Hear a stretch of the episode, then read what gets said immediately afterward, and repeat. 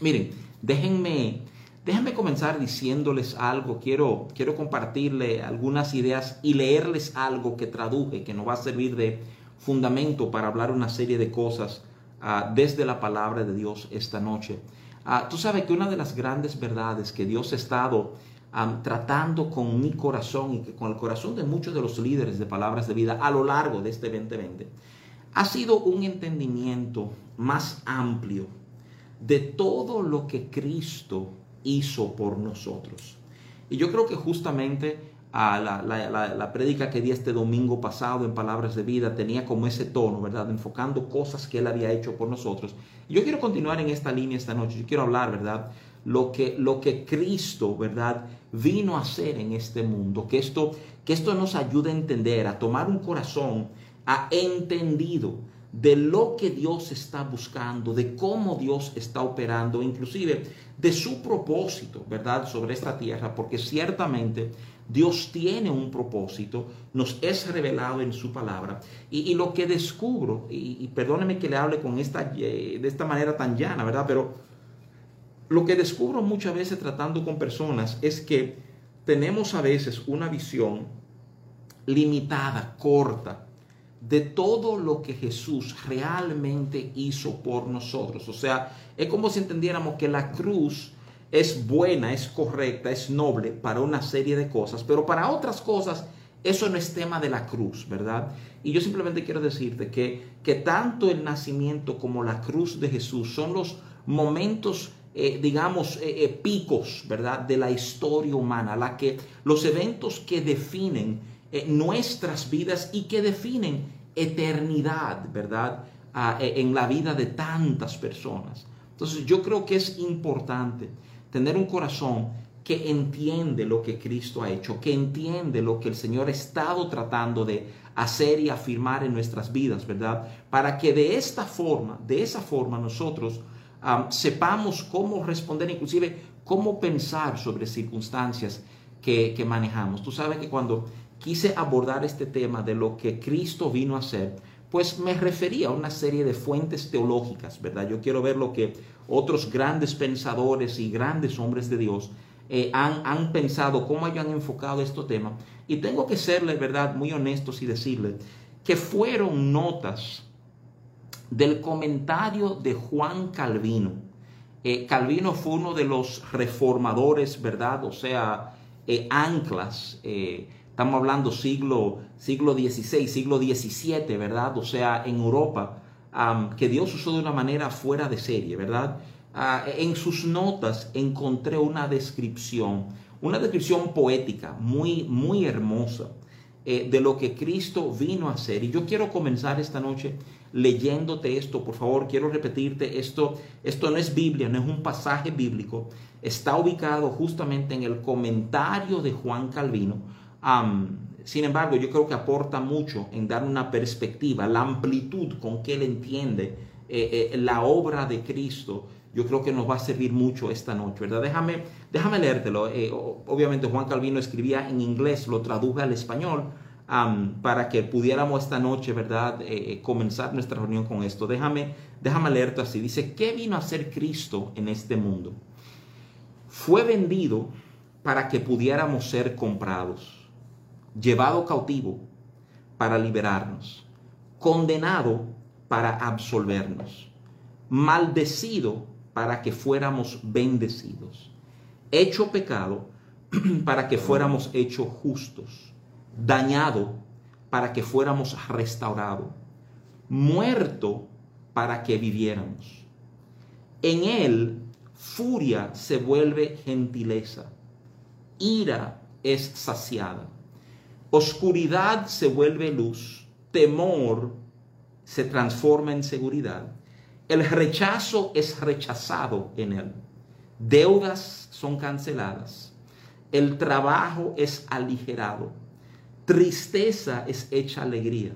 Infortunia es hecho fortuna. La dificultad es facilitada. El desorden es ordenado. La división es unida. La ignominia ha sido incapacitada.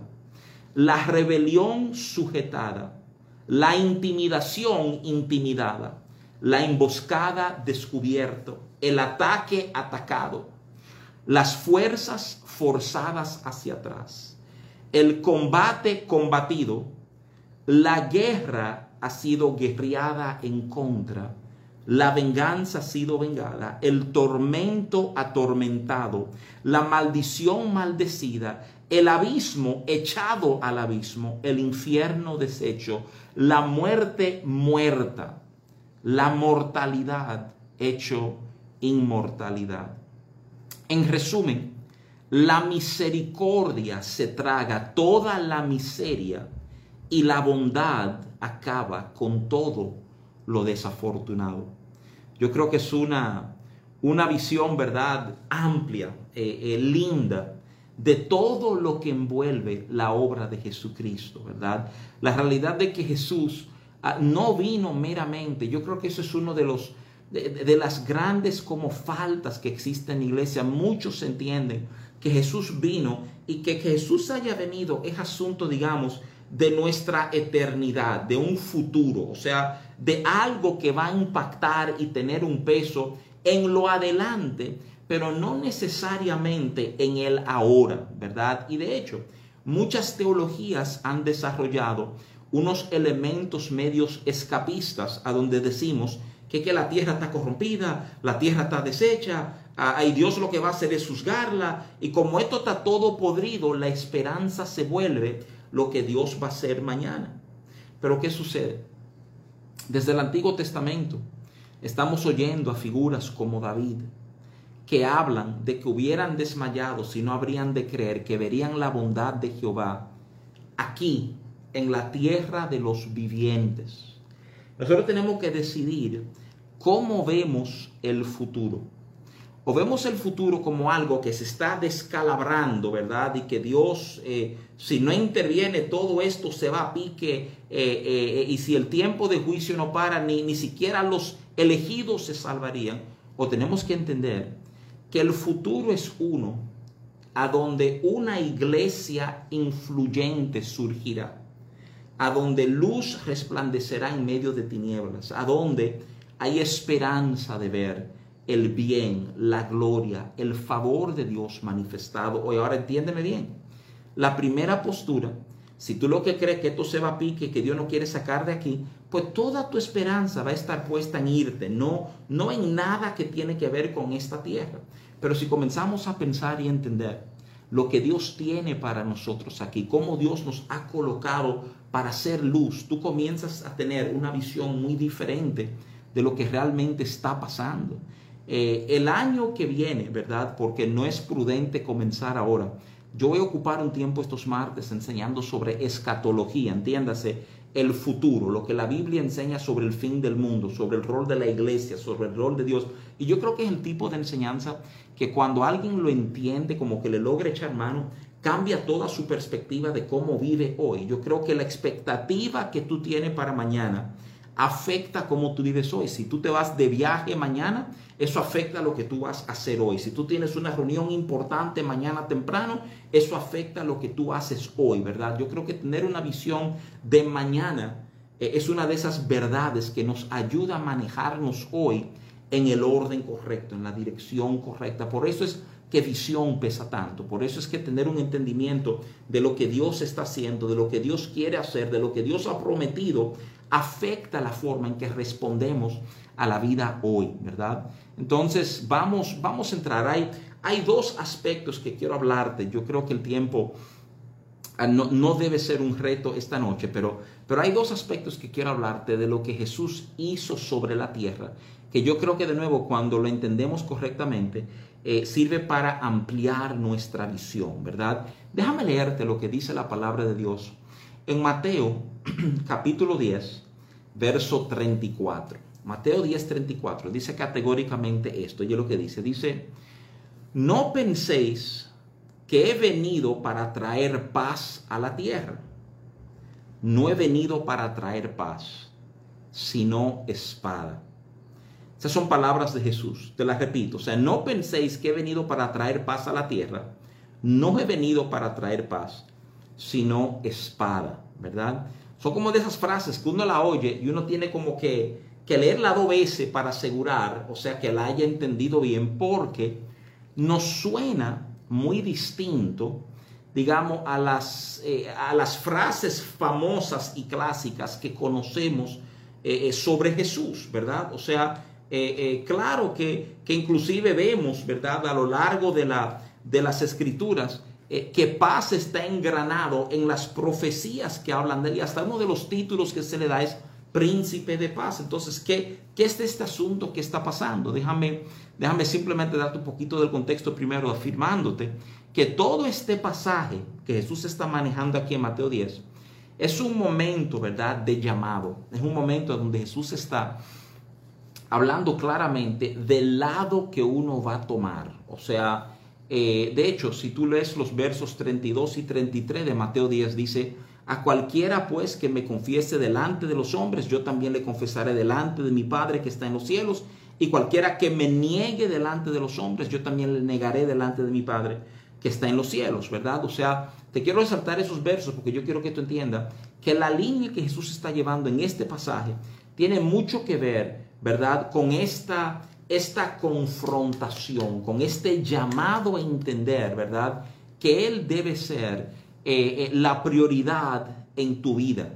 De hecho, si contrastamos Mateo 10:34, donde Jesús dice, ¿verdad?, que no ha venido para traer paz sino espada, contra Mateo 26:52, a donde Pablo, eh, Pablo, perdóneme, Pedro jaló una espada para detener, de alguna manera tratar de impedir el arresto de Jesús. Y tú oyes que Jesús le dice a Pedro que el que mata espada, espada morirá. Tú dices, pero ven acá, hay como cierta, ¿será que hemos encontrado una discrepancia, una contradicción en la palabra de Dios? Porque si él vino a traer espada y le dice a Pedro entonces que no, que el que use espada, espada muere. O sea, entonces, ¿a dónde, a dónde estamos? Yo quiero, quiero ayudarte de nuevo a tomar una visión amplia de lo que la obra de Jesús envolvía, ¿verdad?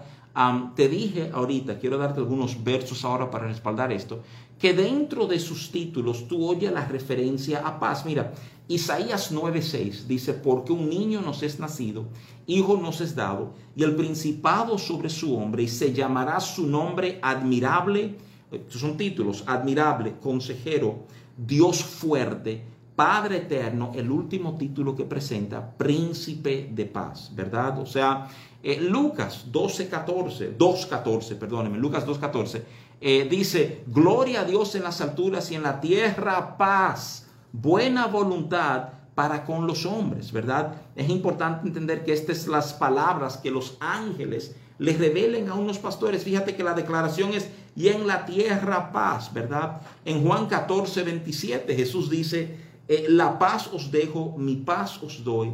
Yo no os la doy como el mundo la da.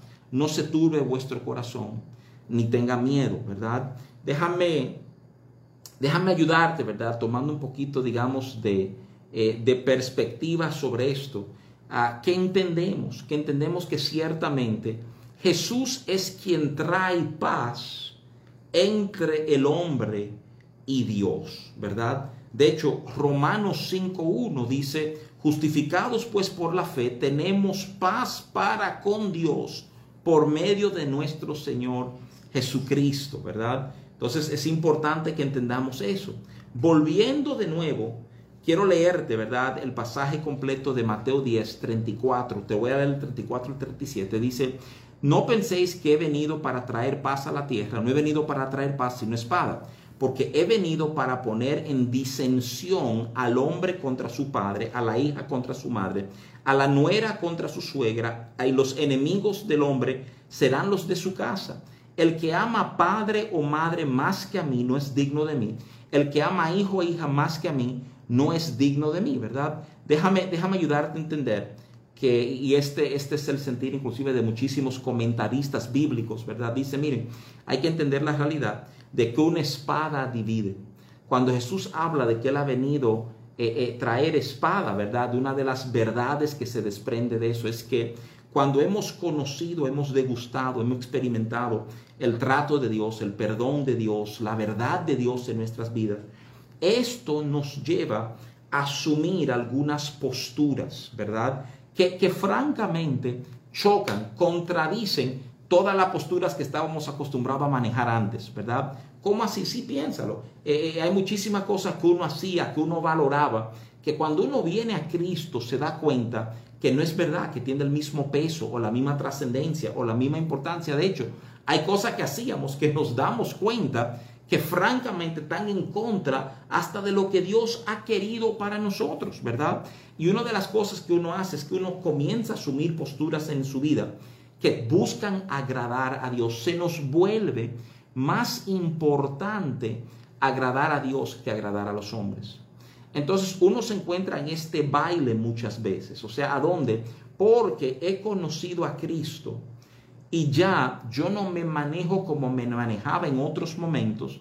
Encuentro que esto puede producir un distanciamiento, un conflicto, eh, eh, eh, una ofensa inclusive de parte de otros que quieren que uno se siga manejando como uno se manejaba antes, con el pero de que uno sabe que ya uno no es la persona que era en ese tiempo, ¿verdad? Y yo creo que son de nuevo de esos momentos que nos hablan a nosotros de una dirección en nuestras vidas. Miren, yo lo dije el domingo, lo dije de una manera breve, hablaba de Cristo como nuestro fundamento, de las cosas que Jesús hizo para nosotros, que nos dio un verdadero fundamento. Y la idea de tener un fundamento es que vamos a hacer algo. Tiene un fundamento, eh, lo que compartí el domingo es tener un fundamento es vital. Óyeme bien, si tú piensas llegar a algún sitio y no hay un fundamento sólido sobre el cual tú estás pisando, no va a haber tracción.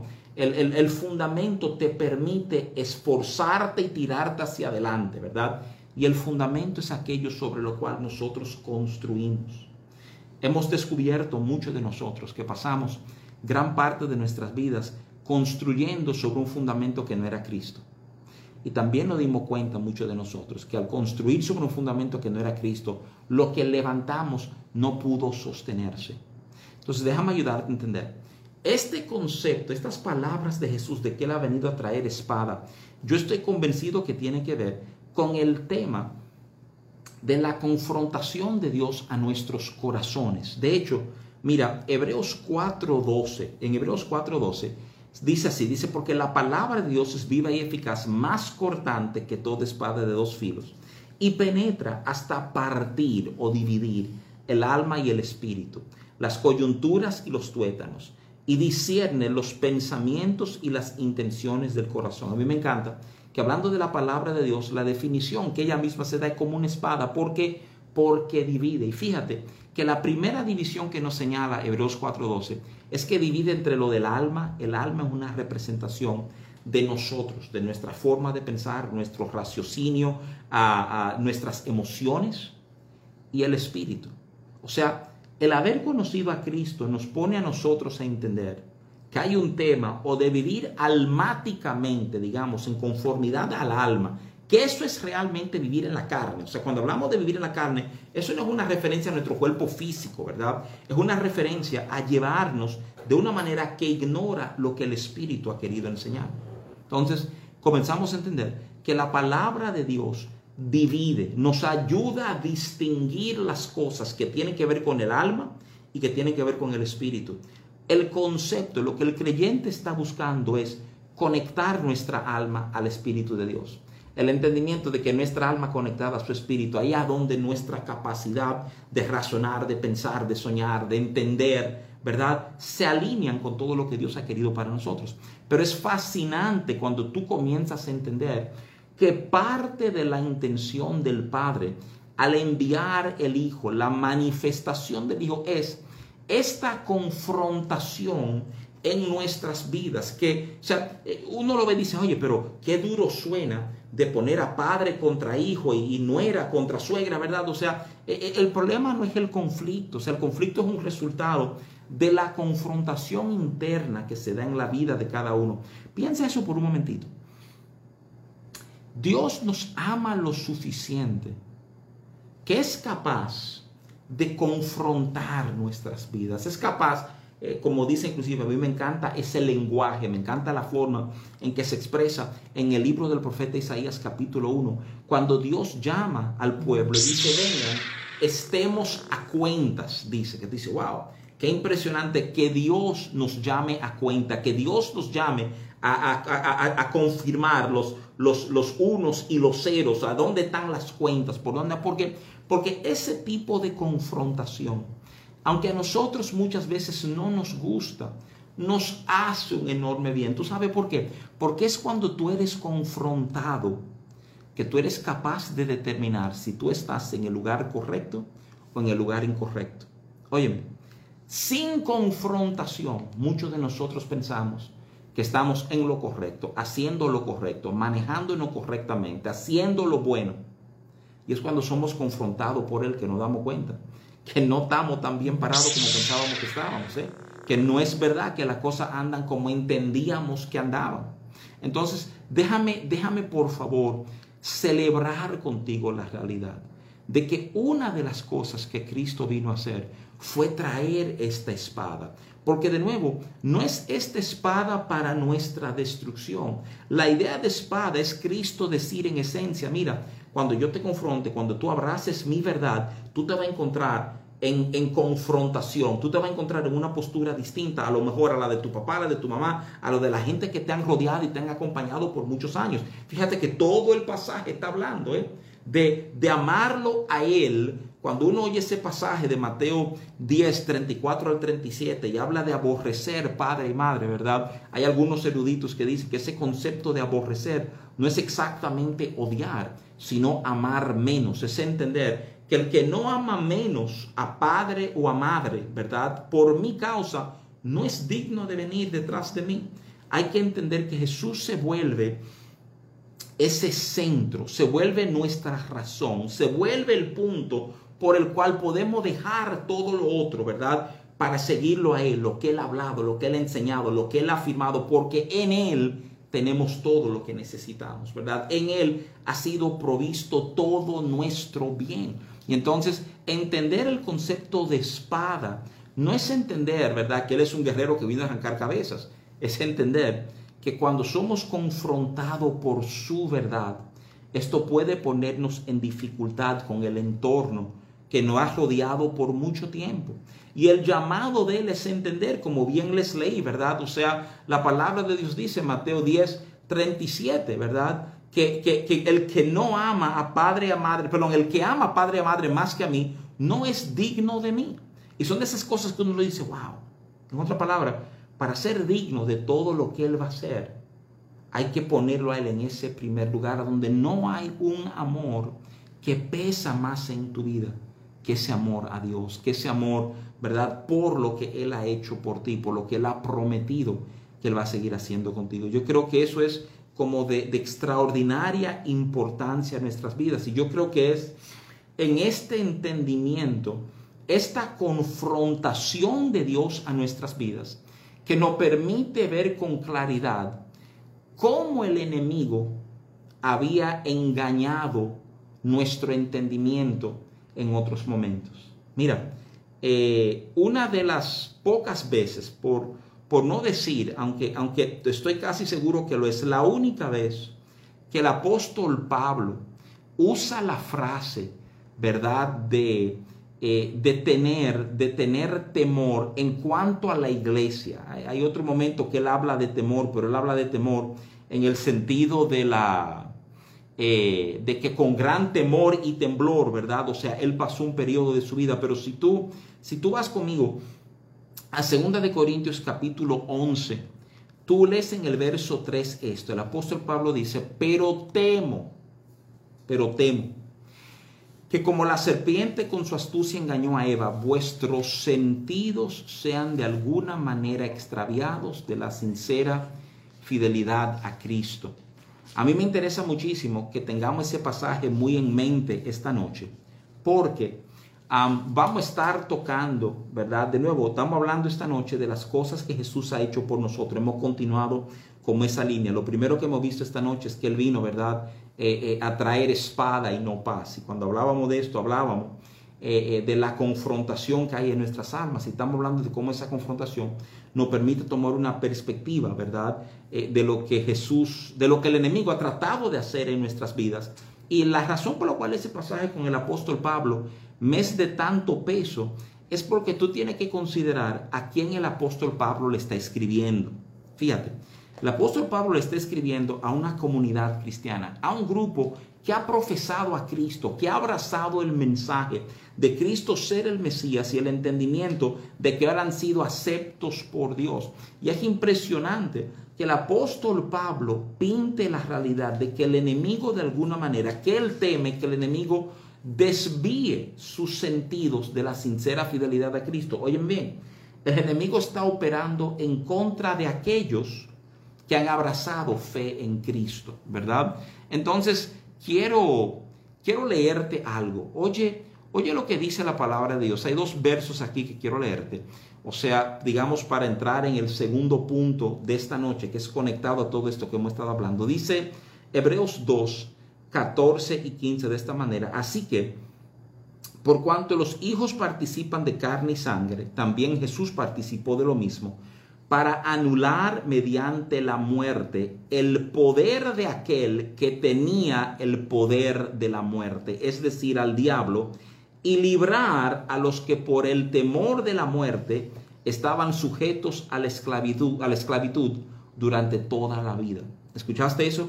Dice, dice literalmente, te lo repito, o sea, que Jesús vino, ¿verdad? Ah, para anular mediante la muerte el poder de aquel que tenía el poder de la muerte, es decir, al diablo, y librar a los que por el temor a la muerte estaban sujetos a la esclavitud durante toda la vida.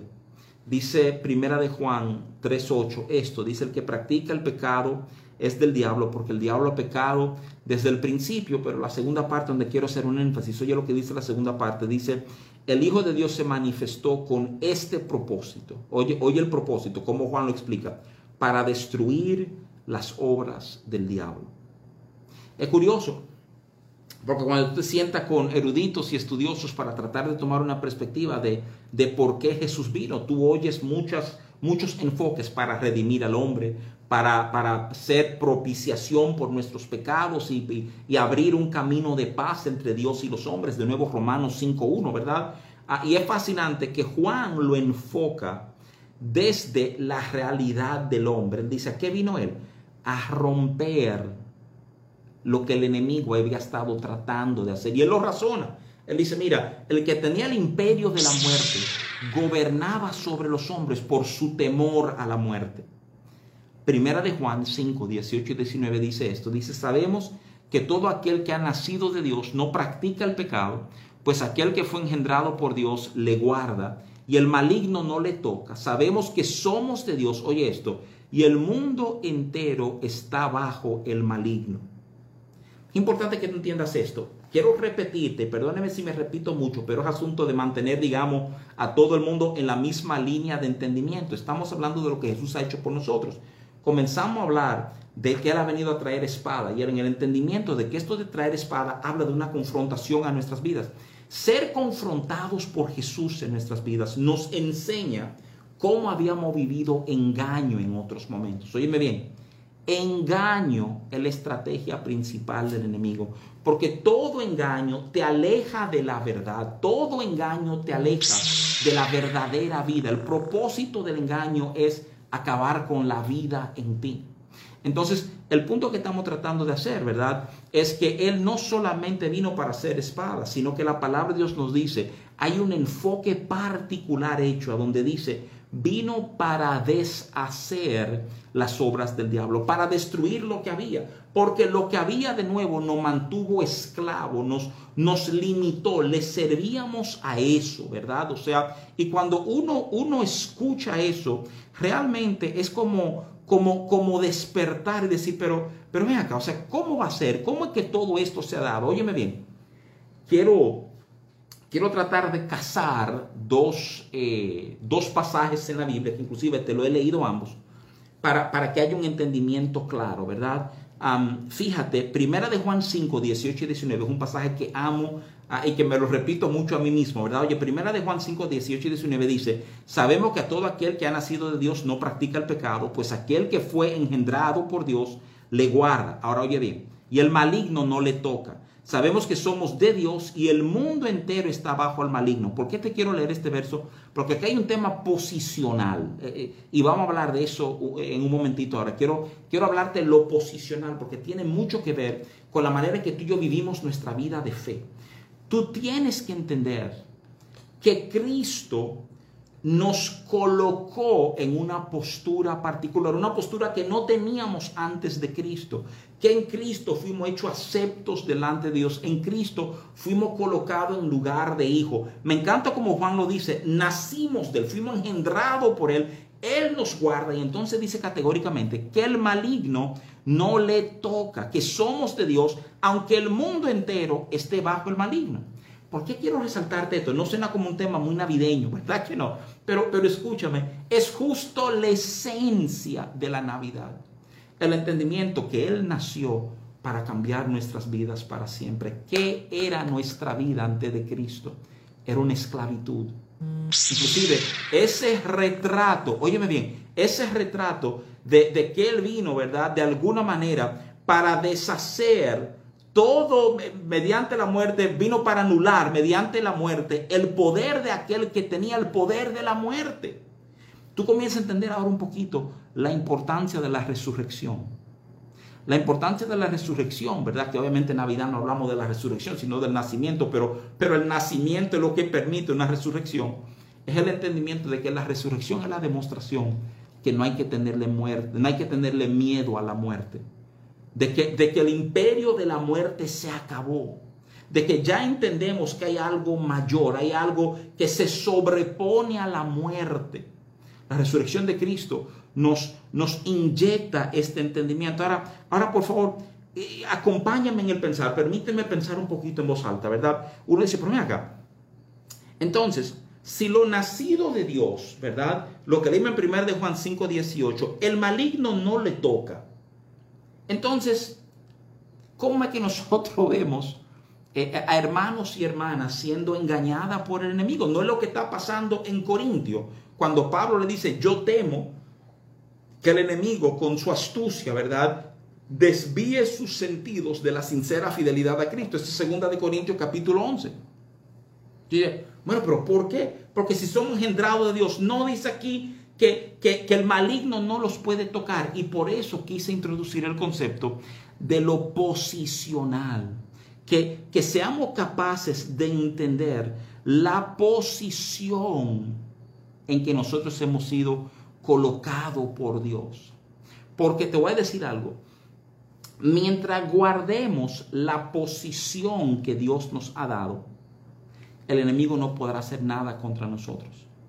Pero, pero, si tú y yo salimos de la posición que se nos ha sido dado en Cristo Jesús, entonces comienza el temor de que de alguna manera nuestros sentidos sean desviados de la sincera fidelidad a Cristo. Piensa, piensa eso un momentito. Hay, hay un tema, hay un tema posicional. Mira, Mateo 1.23, Mateo 1.23 es un pasaje que en esta época de Navidad uno va a escuchar mucho. Yo creo que es un mensaje extraordinario para nuestras vidas. Mateo 1.23 eh, está citando, ¿verdad? Justamente al profeta Isaías que habla de que aquí una virgen concebirá, dará luz y habla de un hijo y habla de un nombre, del nombre Emanuel, ¿verdad? Hablar de Emanuel, E-M, no hay N, ¿verdad? Emanuel, es hablar eh, la traducción de esa frase es Dios con nosotros. Ahora, eso es una frase que tú y yo tenemos que entenderla correctamente. Porque pienso que ha sido mal entendida. Y déjame ayudarte a entender cómo ha sido mal entendida. Yo creo que mucha gente dice, bueno, pues, pues Dios está conmigo, Dios está conmigo, Dios está conmigo. Óyeme, la persona va a hacer lo que le da la gana y dice, Dios está conmigo, Dios está conmigo, Dios está conmigo, ¿verdad? Entonces, déjame explicarte algo no es como si Dios fuera, perdónenme la ilustración, ¿verdad? Un perrito que tú tienes con una cadenita y a donde tú vas, el pobre perrito no tiene opción de ir porque tú lo estás alando con la cadenita, ¿verdad? O sea, eso no es lo que Manuel quiere decir. Manuel no quiere decir que Él nos cae atrás donde quiera que estemos nosotros porque Él ha prometido estar con nosotros. No. Emmanuel literalmente quiere decir que en nuestra condición, en nuestra oscuridad, en nuestra pérdida, en, nuestra, en nuestro aislamiento, ahí se manifestó Dios. ¿eh? Básicamente, mandarle la declaración, tú no tienes que estar solo. A donde tú te consideraba inalcanzable, alguien alcanzó, alguien está.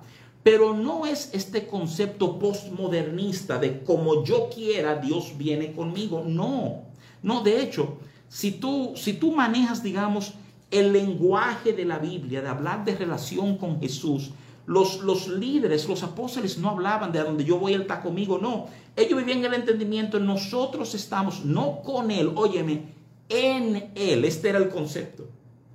No es asunto de que Dios está conmigo donde si yo voy al colmado, está conmigo al colmado. No. Es que en mi condición de desafortunado, de pecador, de lejos de Dios, ahí Él me encontró a donde nadie podía llegar. En mi soledad llegó Él. Ahora, Él llegó para sacarme de ahí. Mira, mira, mira las palabras usadas en la Biblia. Hechos 17, 28 porque en Él vivimos y nos movemos y somos. Ese es el apóstol Pablo, hablando de los atenienses, dice, como algunos de vuestros propios poetas también han dicho, porque el linaje suyo somos. Juan 15, verso 4, dice, permaneced en mí y yo en vosotros. Óyame qué cosa, la idea de permanencia. ¿Se acuerda que estamos hablando o introduje el concepto de posición? Permanencia habla de yo proteger la posición que Dios me ha dado. O sea, permaneced en mí y yo en vosotros. Como el pampa no puede llevar fruto por sí mismo, si no permanece en la vid, así tampoco vosotros, si no permanecéis en mí. Colosenses 2.6 dice, por tanto, de la manera que habéis recibido al Señor, oye esto, andad en Él, en Él andamos. O sea, yo ando en todo lo que Dios habilitado para mí. Pero cuando yo comienzo a andar en mi propio entendimiento, en mi propio raciocinio, en conformidad a mi alma, recuérdate que hablando de espada, Hebreos 4:12, habla de una división entre lo del alma y lo del espíritu. ¿eh? Eso es lo extraordinario de la palabra de Dios. La palabra de Dios te va a permitir ver a dónde está tú y a dónde está Dios. Y entonces tendremos nosotros, ¿verdad? Digamos, el, el momento de decidir si me voy a llevar de alma, me voy a llevar de espíritu. Juan 8:31. Entonces Jesús, dijo, dijo entonces Jesús a los judíos que habían creído en él. Oye lo que le dice, si vosotros permaneciereis en mi palabra, seréis verdaderamente mis discípulos. Segunda de Juan 1:9. Cualquiera que se extravía y no persevera en la doctrina de Cristo no tiene a Dios. Y el que persevera en la doctrina de Cristo, ese sí tiene al Padre y al Hijo. Yo quiero que tú entiendas, ¿verdad? O sea, de nuevo, tratando de darte una, una perspectiva sobre este tema, ¿verdad? Que mientras vivamos desde la posición que Jesús nos ha dado, somos intocables por parte del maligno. Y esto es importante entenderlo, hermanos, porque uno ha oído muchas enseñanzas cierto, respetuosamente, pero con esencia glorifican al diablo, hablan de todo lo que el diablo puede hacer. óyeme, si tú estás en lo que Cristo te ha mandado, tú estás desde la postura que Él te ha dado, tú eres intocable por parte del enemigo. ¿eh? Sin embargo, sin embargo, oye esto con cuidado. Desde esa postura que Cristo te ha dado, tú tomas decisiones. Por eso de nuevo tuve pasajes como 2 de Corintios 11, a donde Pablo dice, pero que yo temo que sus sentidos se han desviado de la sincera fidelidad a Cristo, que así como la serpiente engañó a Eva, que eso le pasa a ustedes también. Mira, mira lo que el apóstol Pablo dice también en 2 de Corintios capítulo 2, 10 al 11. Oye esto, dice, y al que vosotros perdonáis, yo también. O sea, si ustedes perdonan a alguien, yo también. Porque también yo lo que he perdonado, si algo he perdonado, por vosotros lo he hecho en presencia de Cristo. Oye esto, para que Satanás no gane ventaja alguna sobre nosotros, pues no ignoramos sus maquinaciones. Mira, esa palabra ahí que habla de maquinaciones en el griego, noema, verdad, el propósito en esencia, o sea, el enemigo tiene un propósito, está tratando de hacer algo. Recuérdate, Cristo vino para destruir las obras del diablo, para que lo de él no prospere, para que lo de él quede tronchado. En esencia ese es el corazón, ¿verdad? De lo que, lo que el pasaje bíblico nos está tratando de decir. Pero quiero ayudarte a entender esta verdad, porque cuando Pablo le está hablando a los corintios, mira qué cosa, Pablo que tiene el entendimiento clarito en Romanos, él se vota detallándolo, de a dónde él nos ha colocado, que estamos sentados en los lugares celestiales juntamente con Cristo, que ya hemos sido bendecidos con toda bendición espiritual. O sea, Pablo entiende este concepto de la posición que tenemos y Pablo le dice a los corintios, ahora tengan cuidado, que el manejo de ustedes no permita que el enemigo gane ventaja sobre ustedes. ¿Tú entiendes lo que está pasando en esto? Oye lo que está pasando. Alguien que no tiene autoridad puede ganar ventaja sobre ti porque tú te posicionas erróneamente. Procesa eso un poquito. Un enemigo que ha sido derrotado, que no tiene poder sobre ti, puede ejercer influencia sobre ti porque tú te posicionas de una manera incorrecta. Porque tú permites, fíjate que cuando Pablo está hablando con los corintios aquí en 2 de Corintios 2, el tema es perdón. Él está diciendo a ellos, oígame, si ustedes perdonan, yo perdono, y si yo perdono, lo hago por ustedes, porque la idea es que en esto el enemigo no gane ventaja sobre nosotros, porque no ignoramos cómo él trabaja. No lo ignoramos. Yo quiero ayudarte a entender algo. Antes de Cristo, el hombre no tenía cómo resistir lo que el enemigo quería hacer contra él. Y en Cristo las obras del enemigo son desechos. Yo quiero ayudarte a entender un poquito, ah, y con esto vamos a ir, ¿verdad? Digamos, de recta final esta noche, pero quiero ayudarte a entender un poquito la línea de autoridad que la Biblia nos traza, porque escúchame, la Biblia es profundamente coherente. O sea, no inventa, no, no cambia las reglas. O sea, lo que ella establece, esa línea tú la puedes ver a lo largo del consejo de toda la palabra de Dios, ¿verdad? Mira, la Biblia enseña en Génesis 1.26 que Dios dio autoridad al hombre. ¿Eh? Óyeme bien, Dios dio autoridad sobre esta tierra, sobre lo que aquí va a pasar al hombre. Lo creó para el manejo de autoridad y de poder. Eso dice Génesis 1.26. ¿Verdad? Habla de crear al hombre para que enseñoree. O sea, hay una declaración de autoridad. Lo vemos en Génesis 2, que él lo pone a cargo del huerto y le da instrucciones de lo que él tiene que hacer. O sea, Génesis claramente enseña que autoridad comienza con el hombre. Quiero que tú entiendas la línea, la cadena. Dos. El hombre da autoridad al enemigo. ¿Cómo así? Sí, déjame leértelo. Romanos 6:16 dice esto. No sabéis que si os sometéis a alguien como esclavos para obedecerle, sois esclavos de aquel a quien obedecéis, sea del pecado para muerte o sea de la obediencia para justicia. Esa es la historia de lo que le pasó al hombre de lo que le pasó al ser humano, que al caer en pecado, como el enemigo engaña a Eva, él se somete al que lo engañó. Y entonces la autoridad sobre la tierra está en manos del enemigo, está en manos de un enemigo de Dios. ¿eh? Entonces tú comienzas a entender que la idea de Cristo, la idea de Cristo manifestarse, Primero, y lo vamos a ver un poquito más adelante, no es un pensamiento reactivo, no es bueno, el hombre pecó, ¿qué vamos a hacer? Entonces hay un plan, no, te lo voy a mostrar bíblicamente. Pero Dios tenía pendiente el tema de autoridad, digamos, en manos ajenas, ¿verdad? De hecho, es bien curioso, tú sabes que Jesús no pierde tiempo cuando hace referencia al diablo en llamarlo mentiroso, lo llama el padre de la mentira. Pero es curioso que cuando Jesús tiene un encuentro con él en Mateo 4, Mateo 4 del 8 al 10 dice así, dice, otra vez le llevó el diablo a un monte muy alto y le mostró todos los reinos del mundo y la gloria de ellos y le dijo, todo esto te daré si postrado me adorares. Entonces Jesús le dijo, vete Satanás porque escrito está, el Señor tu Dios adorarás y a él solo servirás. Es un momento curioso de encuentro. Porque Jesús no juega la baraja de mentiroso, de falso, de quién eres tú para ofrecer esto que no te pertenece a ti, sino que le pertenece a mi Padre. No, tú sabes por qué. Y déjame decirte esto, que son de esos pensamientos que cuando uno los coge correctamente, uno queda maravillado a lo que el nacimiento de Jesús realmente representa. ¿eh? el poder, la autoridad, las riquezas de esos reinos le pertenecían al enemigo legítimamente. ¿Por qué? Porque el dueño legítimo, el hombre, se lo había cedido a él. En otras palabras, este es un momento donde el enemigo no miente. Él le ofrece a Jesús algo que está en ese momento en su capacidad de ofrecer. Piénsalo por un segundito, tú solo puedes ofrecer lo que es tuyo.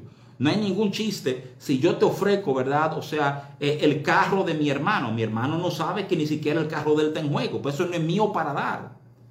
Pero el enemigo ofreció de lo que el enemigo realmente tenía. Porque, porque en ese momento no había respuesta para el pecado del hombre y el enemigo se había enseñoreado del hombre, ¿verdad? Este es el tercer punto que yo quiero que tú entiendas. ¿Te recuerda el lenguaje de Hebreos? Hay un lenguaje muy parecido en Colosenses. Oye, Colosenses 2, 14 y 15 dicen esto. Dice, hablando de lo que Jesús hizo por nosotros en la cruz, dice, anulando el acta de los decretos que había contra nosotros que nos era contrario, quitándola de en medio y clavándola en la cruz, despojando a los principados y a las potestades, los exhibió públicamente, triunfando sobre ellos en la cruz. Hay un, hay un libro de estos libros clásicos, ¿verdad? De teología cristiana, que es difícil de encontrar hoy. Se, se llama, el título en español es Hechos para Reinar eh, el, autor, si mal no me acuerdo, es apellido Billheimer. Eh, pero en Destinados para Reinar, Billheimer plantea cómo es que la cruz termina despojando al enemigo de su autoridad. Eh, y él plantea algo muy curioso, él plantea la realidad, él dice, mira, como Dios es perfectamente justo, todo el universo funciona sobre una base, todo el mundo espiritual funciona sobre una base de justicia, o sea, el hombre tenía autoridad, el enemigo lo engañó, el enemigo es el dueño legal. Entonces, para el enemigo perder su autoridad, algo legal debe pasar. Y, y Bill es el que propone que pasó algo ilegal. Mira, eh, hasta ese momento, hasta el momento de la cruz, Satanás nunca había tomado la vida de un ser que no le perteneciera. Todos los hombres que habían muerto, habían muerto porque estaban en pecado. Pero en el momento que Jesús muere por las maquinaciones del enemigo, hay algo legal ha pasado, porque ahora Él ha tomado la vida, ¿verdad?, de un inocente, de uno que no le pertenecía.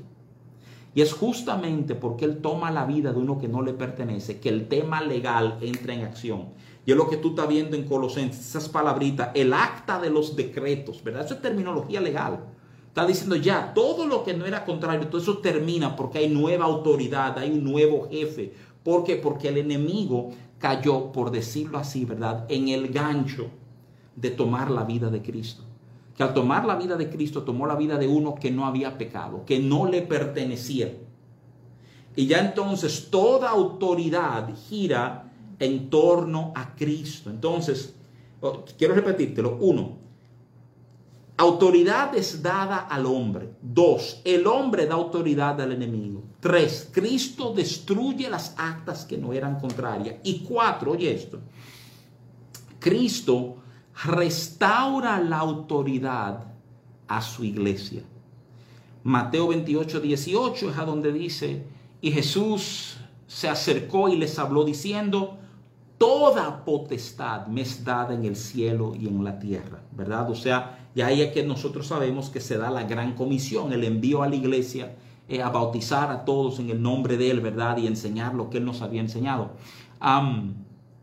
justamente Apocalipsis 1.18 es a donde Cristo es quien afirma, ah, y el que vivo y estuvo muerto, mas he aquí que vivo por los siglos de los siglos, amén, y tengo las llaves de la muerte y del Hades.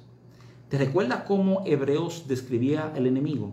Como aquel que tenía, ¿verdad? El, el imperio de la muerte. Aquel que justamente por el temor de la ahora Jesús está diciendo, ahora la llave de la muerte la tengo yo. Ya la muerte no es el cuco, no es el final. La muerte tiene una respuesta en Cristo Jesús. ¿Por qué? ¿Por qué hemos tomado este camino? Hemos tomado este camino que uno puede ligar inclusive con temas de batalla espiritual. Porque yo no quiero que tú te equivoques, que el nacimiento de Jesús fue un momento de batalla espiritual. Fue un momento a donde el enemigo trató de detener lo que Dios quería hacer y Jesús había venido para deshacer las obras del enemigo.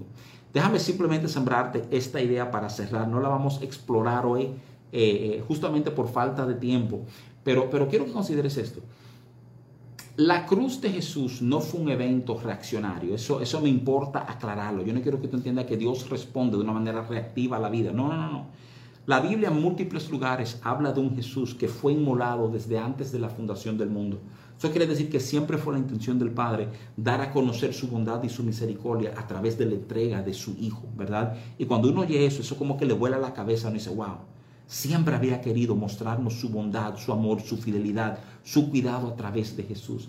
Esta época navideña, amados hermanos, usémosla, usémosla para hablar vida, usémosla para despertar corazones a esta verdad. Escúchame, no se trata meramente de que hombres y mujeres vengan a conocer la verdad y la vida que hay en Cristo, se trata de ser un instrumento de Dios para deshacer lo que el enemigo ha estado tratando de hacer con aquellos que te rodean. Óyeme bien, en la vida de aquellos que te rodean el enemigo tiene una agenda.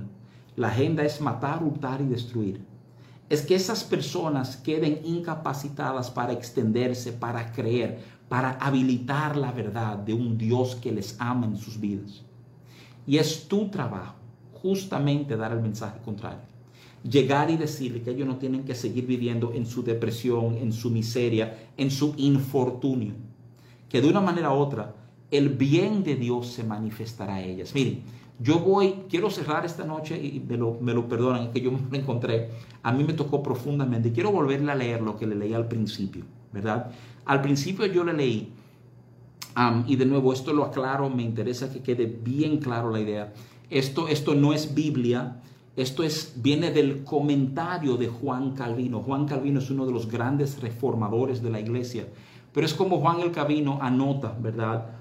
lo que Cristo vino a hacer en este mundo. La traducción es mía, estaba en inglés, no he visto ni encontrado una versión en español, pero anoche me senté a traducirla para poderla compartir hoy con ustedes. Y quiero cerrar volviéndole a leer esas palabras, ¿verdad? Oye, hablando de Cristo, ¿verdad? O sea, ¿qué vino a hacer Cristo en este mundo? Oye, Él fue vendido para que pudiéramos ser comprados, llevado cautivo para liberarnos, condenado para absolvernos, maldecido para que fuéramos bendecidos, hecho pecado para que fuéramos hechos justos, dañado para que fuéramos restaurados, muerto para que viviéramos. En Él la furia se vuelve gentileza y la ira es saciada. Oscuridad se vuelve luz, temor en seguridad, rechazo es rechazado, deudas son canceladas, trabajo es aligerado, tristeza es hecha alegría, infortunia es hecho fortuna, la dificultad es facilitada, el desorden es ordenado. un pedacito que me brinco aquí la pantalla. La división es unida, la ignominia es incapacitada. La rebelión es sujetada, la intimidación es intimidada, la emboscada descubierta, el ataque es atacado. En él las fuerzas son forzadas hacia atrás, el combate es combatido, la guerra es guerreada en contra, la venganza es vengada, el tormento es atormentado, la maldición maldecida, el abismo es echado al abismo, el infierno es deshecho, la muerte muerta la mortalidad hecho inmortalidad. En resumen, la misericordia se traga toda la miseria y la bondad todo lo desafortunado. ¿Por qué te digo esto? Porque cualquier, cualquier situación descrita ahí, lo creo de corazón, ¿verdad? O sea, eh, condenación, maldición, daños, ¿verdad? O sea, eh, eh, intimidación, rechazo, cualquier cosa citada ahí tú ves que Jesús es la respuesta. Y por eso celebramos que Dios ha cumplido su palabra. Por eso celebramos que en un momento aquello que Dios prometió se manifestó. Debe pasar desapercibido. Es curioso, en el relato bíblico no pasa desapercibido, ¿verdad? O sea, se resalta y vemos cómo el enemigo trata de frenarlo y cómo Dios da gracia y provisión para sobrepasar esos momentos. Déjame animar a sus corazones a que seamos aquellos, ¿verdad? Que podamos ser luz. en tiempos como estos. Dicho esto, amados, voy a orar para cerrar este tiempo esta noche, ¿verdad? Los bendecimos cada uno de ustedes, a sus familias, ¿verdad? Le invitamos este domingo a que nos acompañen.